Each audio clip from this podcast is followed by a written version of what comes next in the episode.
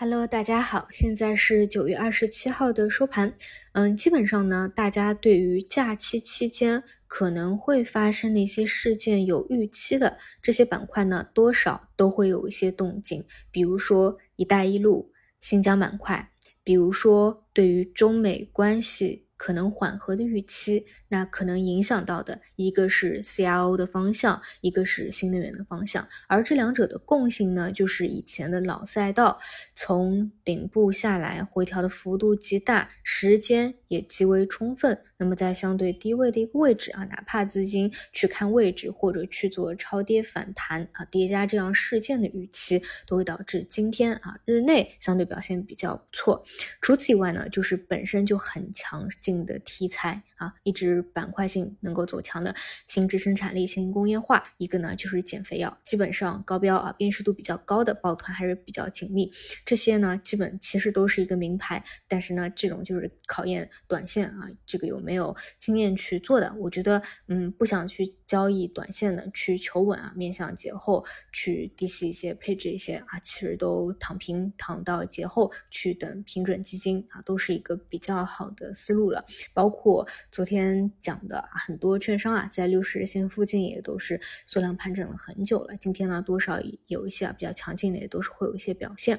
那么唯一一点呢，就是呃，你要说啊，在节假日期间有没有什么风险？就任何事情都可能发生嘛。那主要是最近像外围股市啊表现比较弱势，尤其是美股这边啊。那么美股如果整个假期期间，有比较明显的跌幅或冲击的话啊，这个算是一点啊。其他如果就 A 股自身的一个节奏来说啊，暂时没有看到什么。因为就像今天早晨给大家讲的，嗯，理论上的这样的一个底部点位啊。这一次啊，这个短期又能够守住了，就没有有效的去跌破过啊，暂时认为是有效的。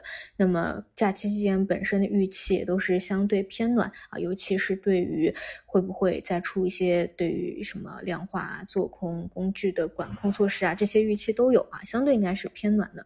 所以就此吧，给大家应该明天。最后一个交易日啊，也没有什么具体的操作了，就是等到节后上来去看。那其实呢，我觉得今天和明天应该是，嗯，一个重要的节点啊，就是你们想啊，从喊出活跃资本市场啊，到现在啊，差不多是两个月。那么从四件启发到现在也是一个月啊。如果真的要去参考过去历史上所有的规律啊，就是有非常非常多的这种日子，比如说，呃，零五年、零八年。一二一三年、一六年、一八一九年、二零年、二二年啊，这些都是案例，基本上呢都是呃比较比较大多数啊是一个月到两个月的啊时间窗口。那其实现在啊，基本距离无论是七月二十七啊还是八月二十八啊，都是过了一到两个月啊。基本上其实就是看国庆假期有没有什么说法，还有回来资金愿不愿意去做了。这个是时间上的，那么空间上呢，就是理论的地点位置啊，现在都是守得住啊，没有跌破，那么暂时认为它是有效的。所以总体来说啊，看看明天有没有资金愿意卡先手吧。如果没有的话，就是等节后上来以后。好，基本上就是这些。感谢大家的收听，那我们就明天最后一个交易日再见。